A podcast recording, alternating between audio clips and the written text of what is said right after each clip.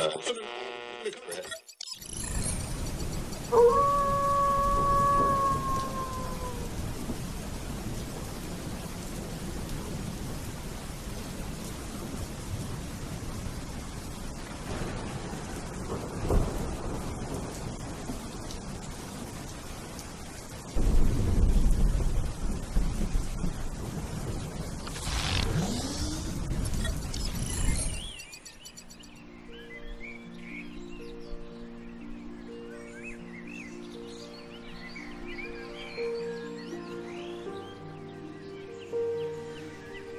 Imagínate una mañana, una mañana de sol, de esas que la vida regala de vez en cuando. Despertar después de dormir bien y de soñar cosas buenas. Soñar que la vida es perfecta como si fuera el cielo, ese cielo del que hablan los cristianos. Soñar que no nos duele nada, ni tampoco nada nos quita el sueño. ¿No irías detrás de esa utopía? De comenzar a ver por primera vez las cosas que antes no veías, sentirlas en la piel, respirar perfumes conocidos de gente que amás, de personas que te complementan o te llenan el alma de alegría y risa. Al fin de cuentas lo que todos buscamos es ser al menos un poquito felices. Pero para eso no hay que perder la noción de la primera vez.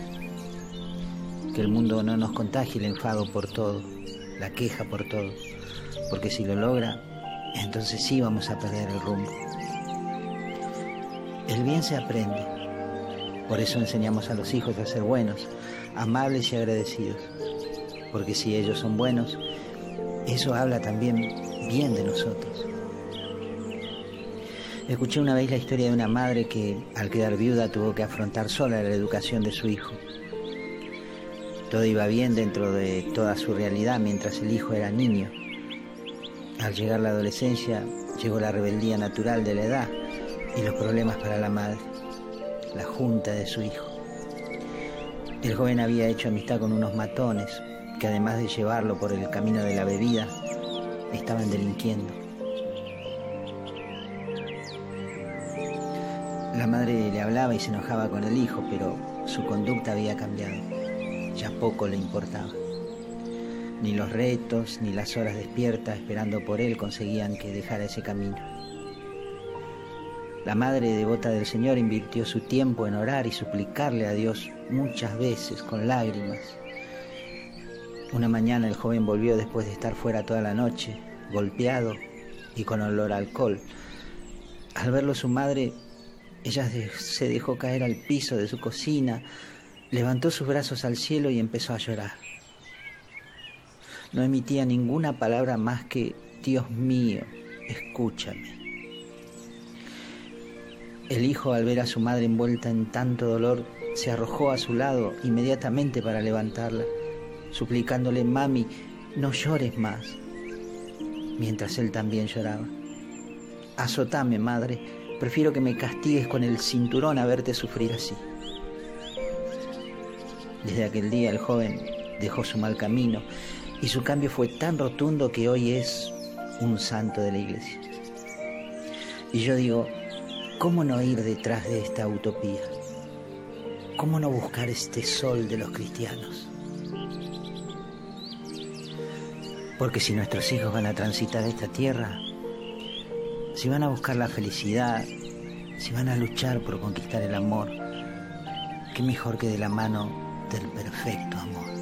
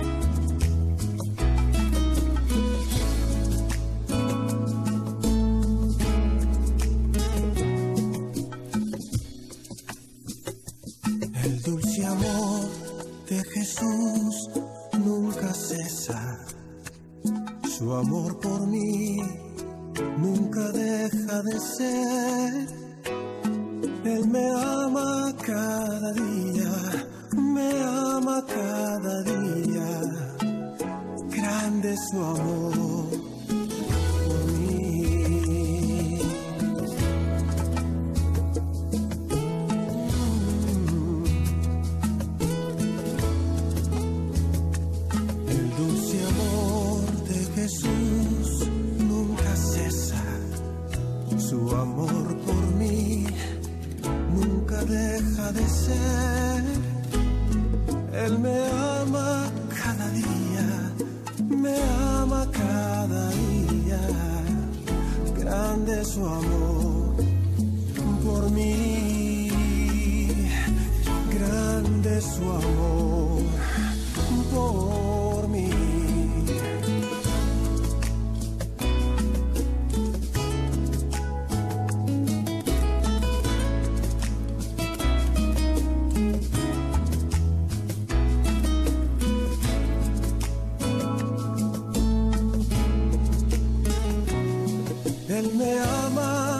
Cada día, me ama cada día, grande su amor por mí.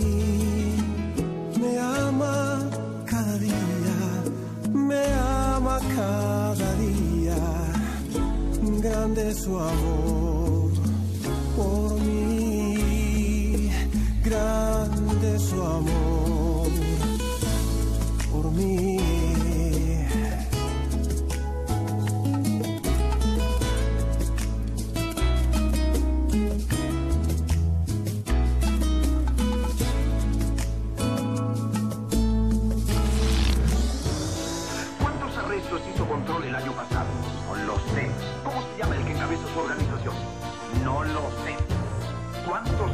dieron a Control el año pasado? No lo sé. ¿Qué haría usted si lo despidieran, señor Smart? No pueden despedirme. ¿Y por qué no? Porque sé demasiado.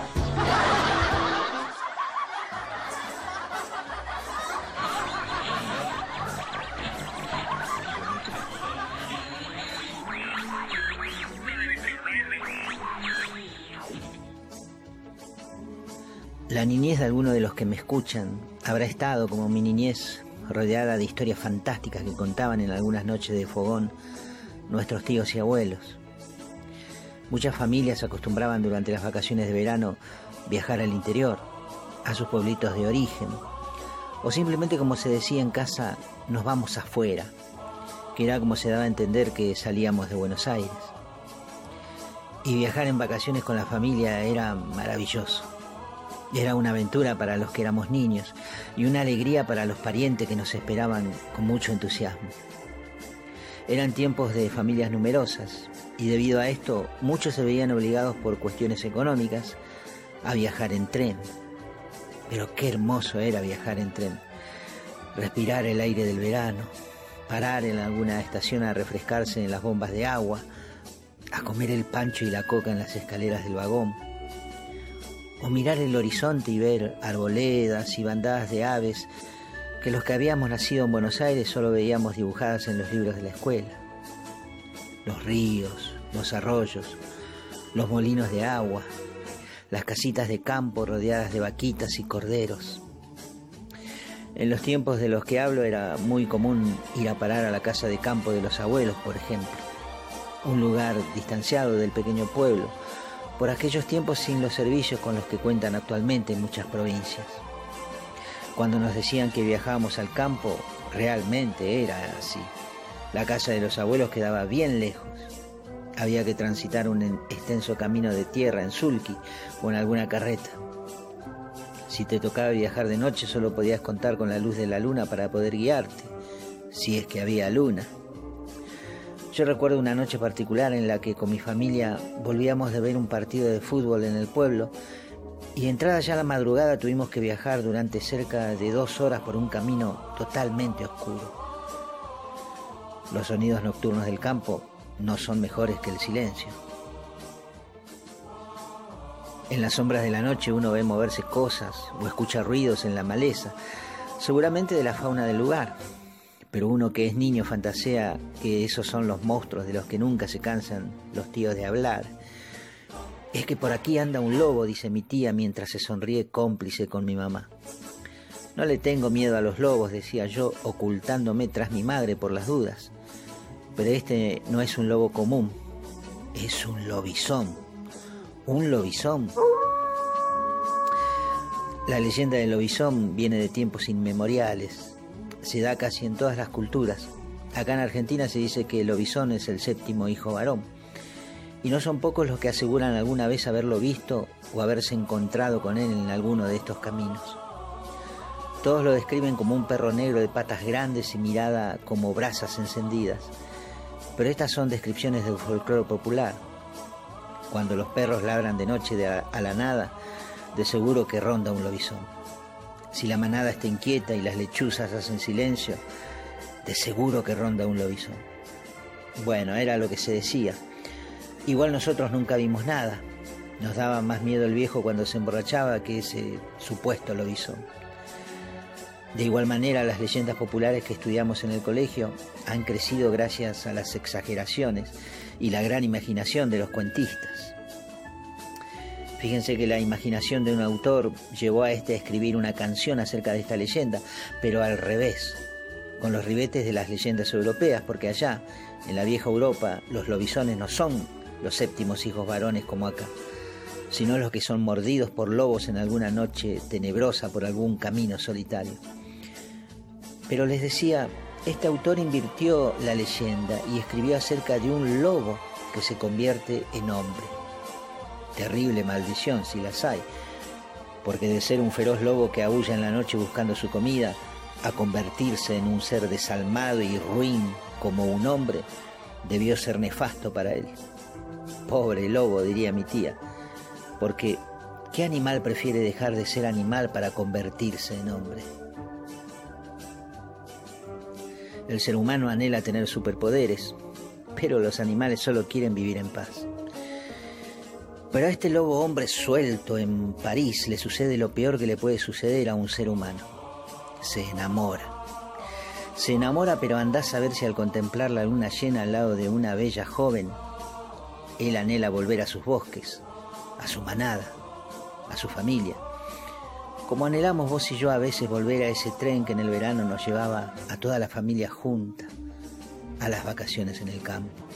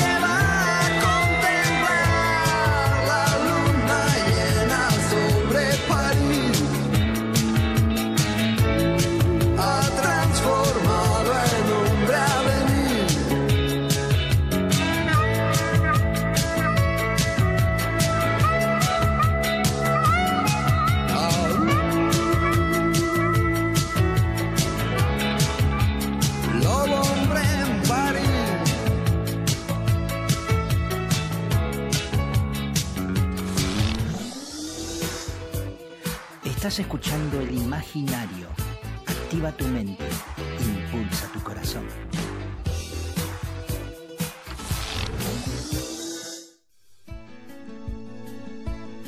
Pablo Granero es integrante de la comunidad Cristo Rey de Rafael Calzada.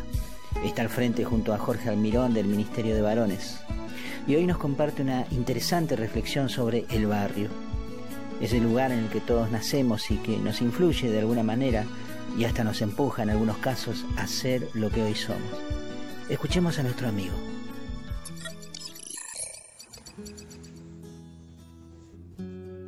Buenas noches gente, hoy juntos vamos a adentrarnos en esta hermosa palabra a la cual hoy llamamos barrio.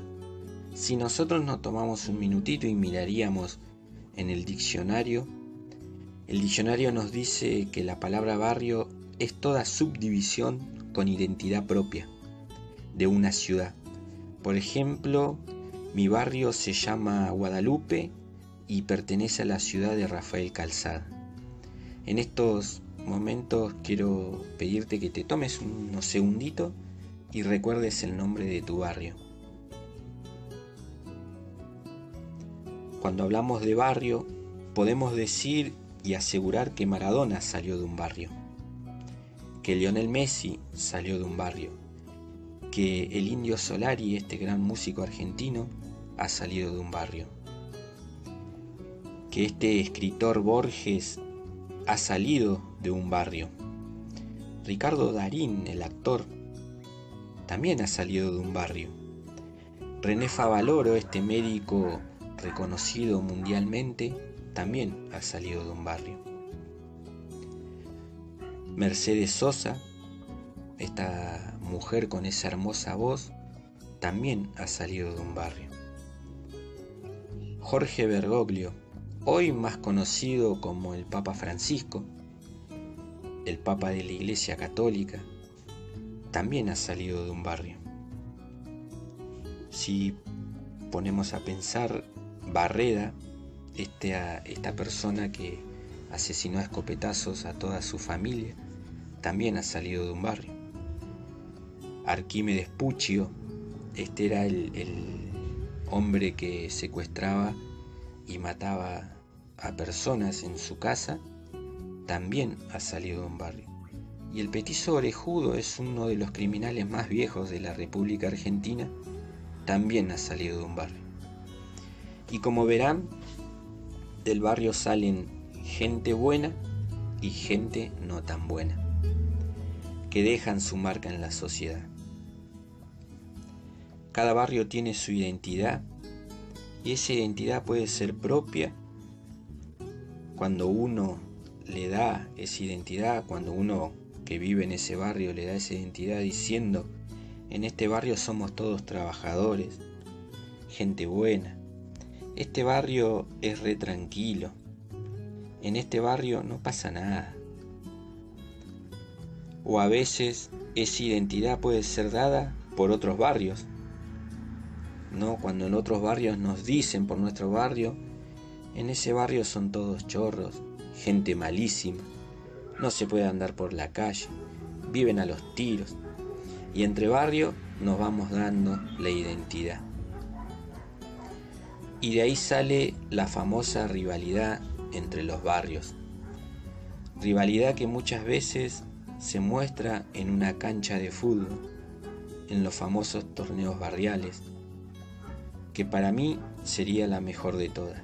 No sé si seguirán existiendo, creo que sí siguen existiendo los torneos barriales, en donde uno lo emociona pertenecer al barrio, en donde uno pone y compra entre los muchachos la camiseta. Si ganamos, enseguida sacamos pecho y, y gritamos, somos del barrio Guadalupe, somos del barrio San Cayetano, somos del barrio San Agustín o somos del barrio Santa Catalina. Y muchas otras veces esta rivalidad se muestra a las piñas y a los tiros, queriendo demostrar quién es más fuerte, quién tiene más aguante. Entre estos momentos aparecen donde nos peleamos entre barrios, donde queremos ver qué barrio tiene más aguante, cuál es el barrio más, más piola, más mejor. En el barrio es en donde encontramos amigos y también enemigos. Amigos buenos que nos acompañamos toda la vida. Muchas veces en el barrio encontramos al novio o a la novia, con la cual a veces llegamos a casarnos, ¿no? ¿Viste? Cuando en el barrio sucede que vas mirando a las, a las personas que están, viven en ese barrio y a veces elegimos a una con la cual llegamos a vivir toda la vida, o a veces la mujer elige al hombre que la acompaña toda la vida dentro de ese barrio, se viven esas historias. Muchas veces suelen llevarlas y llegar a casarse esos encuentros que hay dentro del barrio y muchas otras veces no, pero son historias que vamos viviendo dentro de cada uno de nuestros barrios. Tantas historias podemos contar del barrio, podemos contar de cuando empezamos a edificar nuestra casa dentro de ese barrio, que nuestra casita, nuestros ladrillitos también le iban dando forma a ese barrio.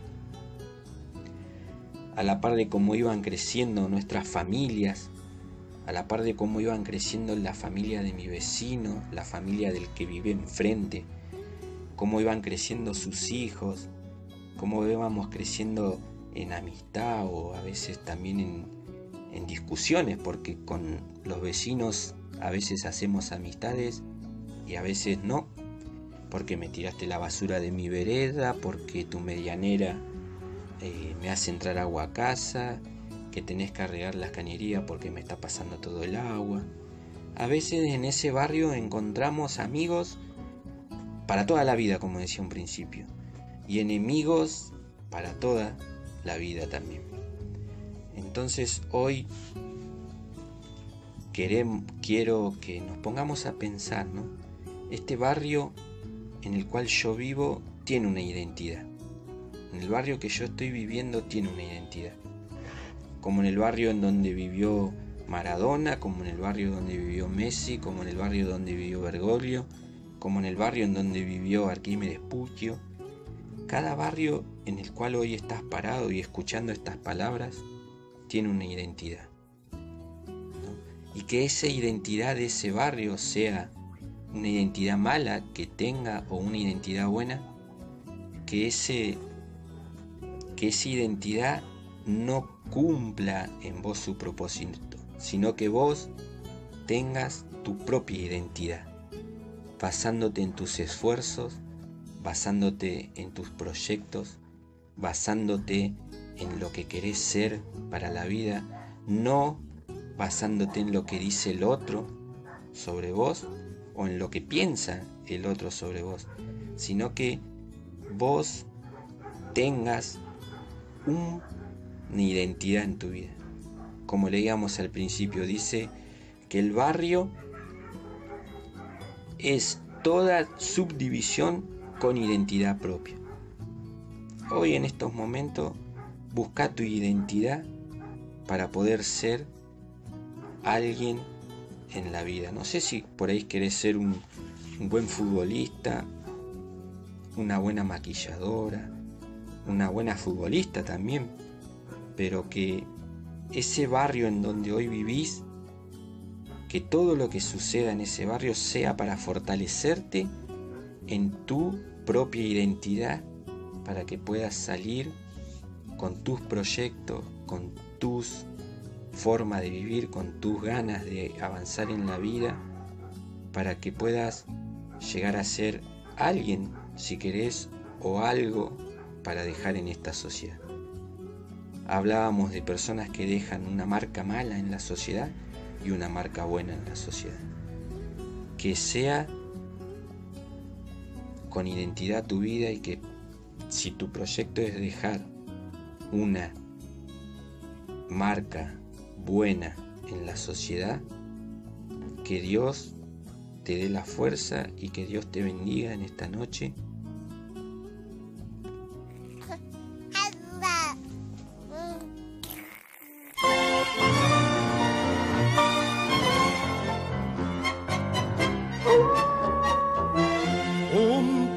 de barrio, allá en Pompeya, durmiéndose al costado del terraplén. Un farol balanceando en la barrera y el misterio de adiós que siembra el tren. Un ladrido de perros a la luna, el amor escondido en un portón.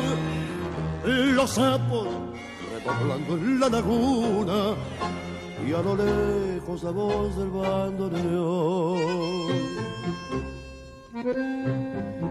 Barrio de tango, luna y misterio, calles lejanas como estarán, viejos amigos que hoy ni recuerdo que se habrán hecho, de dónde andarán.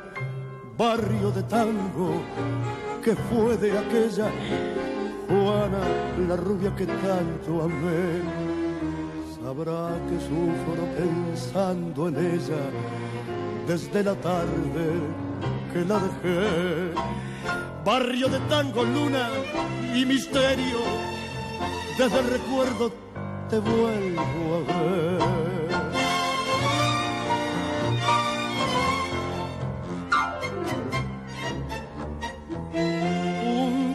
De silbidos, allá en la esquina, el codillo cenando el almacén y el dramón de la pálida vecina que ya nunca salió a mirar el tren. Así evoco tus noches, barrio tango, con las chatas entrando al corralón.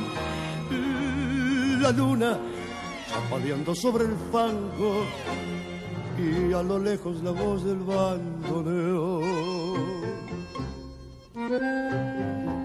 Barrio de tango, luna y misterio, calles lejanas como estarán, viejos amigos que hoy ni recuerdo que se habrán hecho, dónde andarán barrio de tango que fue de aquella Juana la rubia que tanto amé.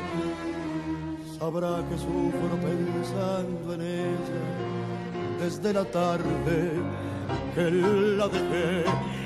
Barrio de tango, luna y misterio, desde el recuerdo te vuelvo a ver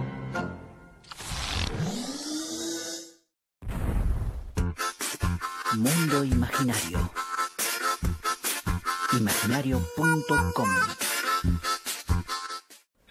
¿Qué pasaría si te digo que a pesar de todo lo que has pasado, todo lo que has sufrido, hay alguien allá afuera que para esa persona tú eres el tesoro más preciado en todo el mundo, solo que todavía no la has encontrado? Después de todo lo que has pasado, un día tú serás lo mejor que le pasó a la vida de otra persona.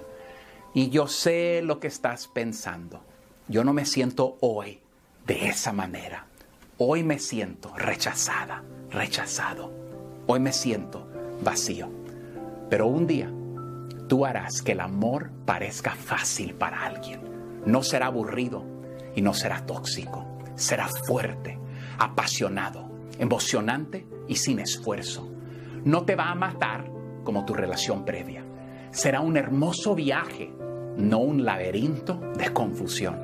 Será el tipo de amor correcto que solo reconoces después de todos los incorrectos. Un día serás la razón por la que alguien vuelva a creer, creer en sí mismo, creer en el amor verdadero y creer en su propio potencial.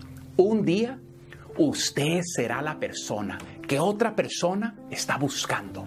La persona que pensaron que nunca encontrarían en esta tierra. Serás en los ojos de esa persona perfección. Serás el mundo de alguien y harán cualquier cosa para mantenerte a su lado. Algún día serás la persona que sane el corazón roto de alguien y esa persona ayudará a sanar tu corazón Serás la persona que los haga sonreír nuevamente y sentirse amado. Serás la persona que le quite el dolor. Serás la persona que le enseñó a amar nuevamente. Un día serás la razón por la que alguien se quede. Serás la razón por la que ya no huyen. Harás lo que nadie más pudo hacer. Serás la historia que todos cuentan cuando quieren volver a creer que los sueños se pueden volver realidad. Un día serás lo mejor que le pueda pasar a alguien. Ellos agradecerán a Dios por ti todos los días. Ellos valorarán tu presencia en su vida porque los haces sentir vivos. Se preguntarán qué hicieron para merecer a alguien como tú. Caminarán alrededor con una sonrisa más grande en su cara gracias a ti. Un día finalmente comprenderás por qué se fueron los demás, porque eran los equivocados.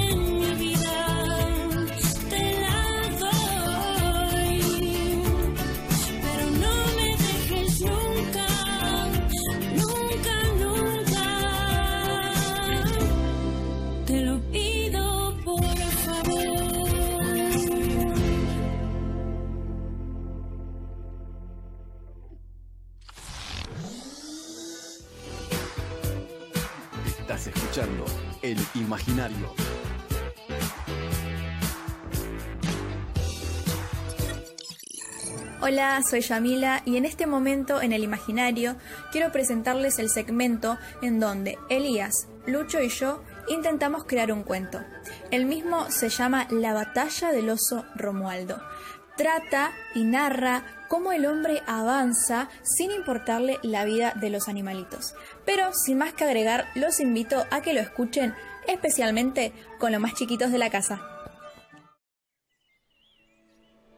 El Imaginario Cuentos presenta La batalla del oso Romualdo.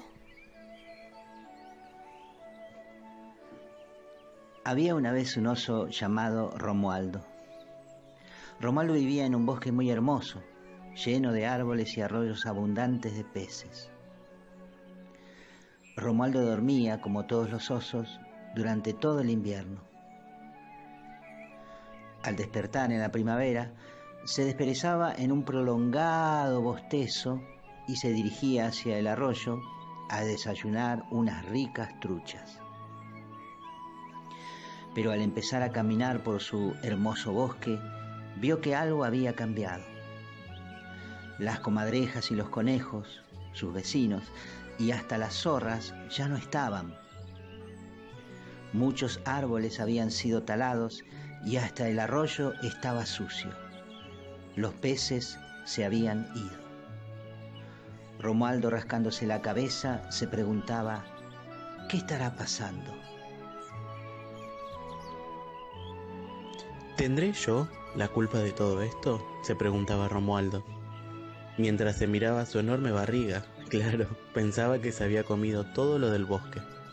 Entonces, Romualdo tuvo que seguir caminando por el extenso bosque, rodeado por enormes cordilleras cantábricas al norte de España, hasta encontrar otro arroyo con gran caudal de agua de deshielo que tenga comida y calme el hambre de Romualdo, porque claro, tenía mucho hambre y eso lo hacía enojar. Luego de caminar varias horas, se encontró con grupos de lobos que lamentablemente estaban en la misma situación. Romualdo se detuvo y pensó, serán lobos amigables, mientras que ellos murmuraban entre sí. Con una mirada tímida y la voz un poco temblorosa, el oso se animó y exclamó, Hola, ah, muchachos, el grupo de lobos hizo silencio y coordinadamente giraron a ver quién hablaba. Para suerte de Romualdo eran lobos muy amigables, tanto así que lo invitaron a tomar un descanso junto a ellos para luego seguir viaje. Los lobos se encontraban allí porque estaban armando un plan de lucha para recuperar la belleza que caracterizaba al bosque, el cual era su hogar y el de Romualdo también. Romualdo no entendía nada. ¿Plan de lucha? ¿Contra quién hay que luchar? Contra los monstruos de acero, dijeron a una sola voz los lobos, señalando hacia el norte. ¿Monstruos de acero? Romualdo cada vez comprendía menos. ¿Qué había sucedido mientras él invernaba? Oh, cómo quisiera que todo esto fuese solo un sueño, se lamentó un lobo.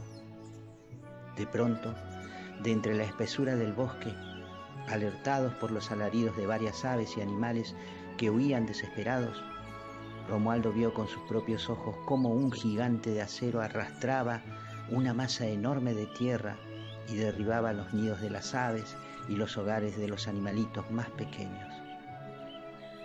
Los lobos huyeron a la carrera a resguardarse en las montañas. Romualdo quedó inmóvil delante del gigante de acero que lo miraba con unos ojos cuadrados de vidrio. El monstruo se había detenido delante del gran oso.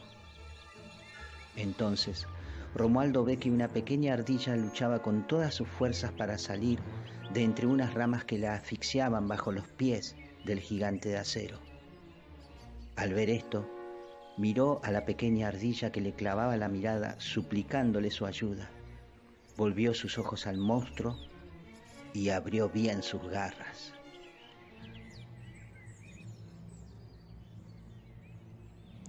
Al ver esta situación, Romualdo, que poseía una gran contextura física, de hecho, se lo consideraba el rey del bosque, no dudó en ayudar a su amiga la ardilla, que con lágrimas en sus ojos pedía ayuda, por lo que Romualdo abrió grande su hocico y de adentro de él salió un terrible rugido, un rugido que hizo paralizar al monstruo de acero, un rugido que hizo temblar todas las especies y árboles que quedaban de pie y vivían en el bosque, un rugido que se interpretaba como un ya basta, déjenos en paz. Por unos segundos parecía que el mundo se había paralizado ante esta situación. De hecho, el rugido fue tan fuerte que lo escucharon animales de otros continentes. El monstruo de acero, que venía arrasando con todo, no pudo avanzar más. Lobos, pajaritos, ardillas y demás animalitos del bosque se hicieron eco de esto y comenzaron a avanzar, por lo que el monstruo de acero tuvo que retroceder y retroceder hasta que desapareció.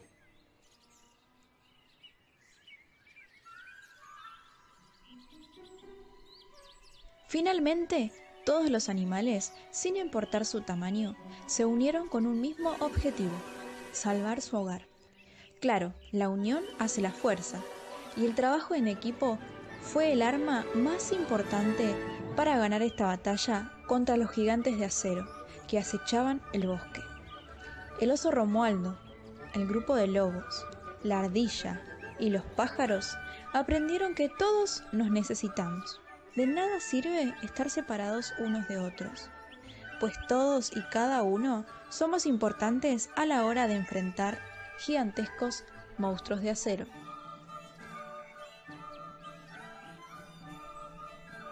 Y colorín colorado, este cuento se ha terminado.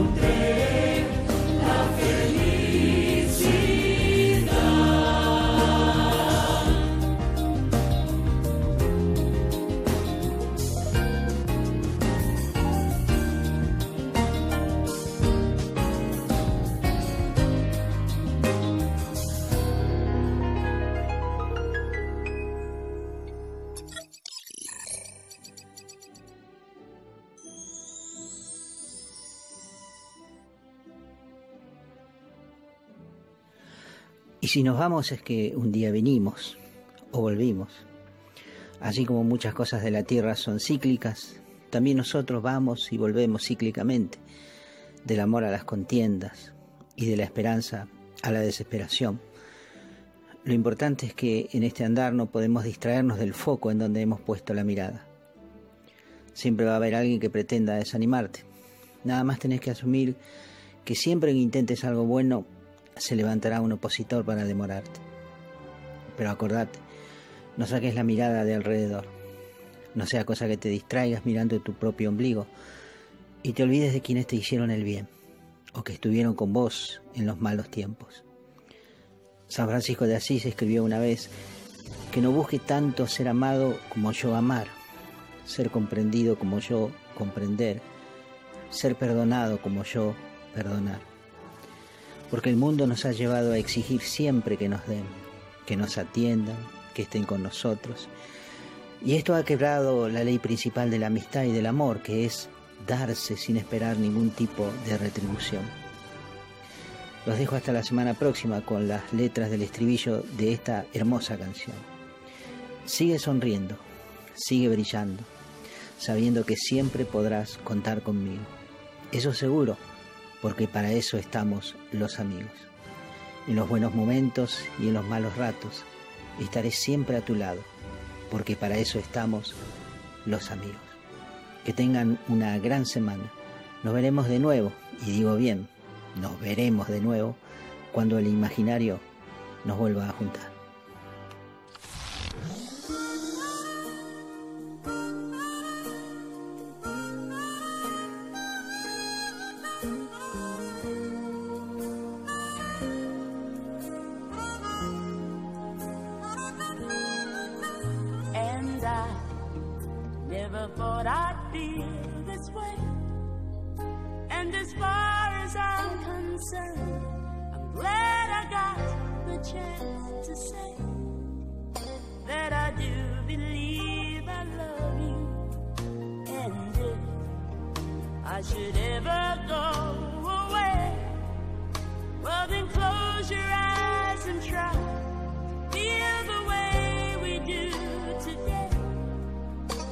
And if you can remember,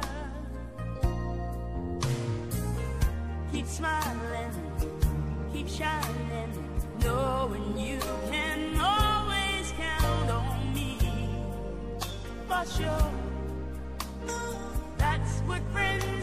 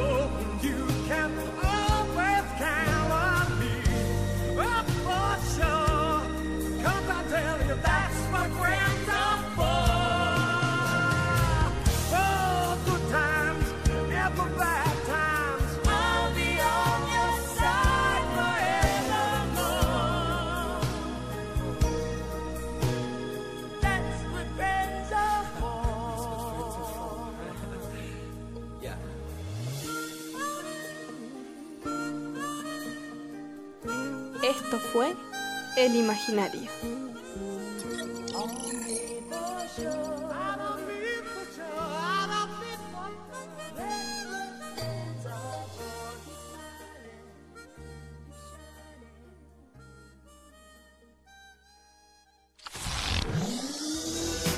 Estás escuchando el imaginario.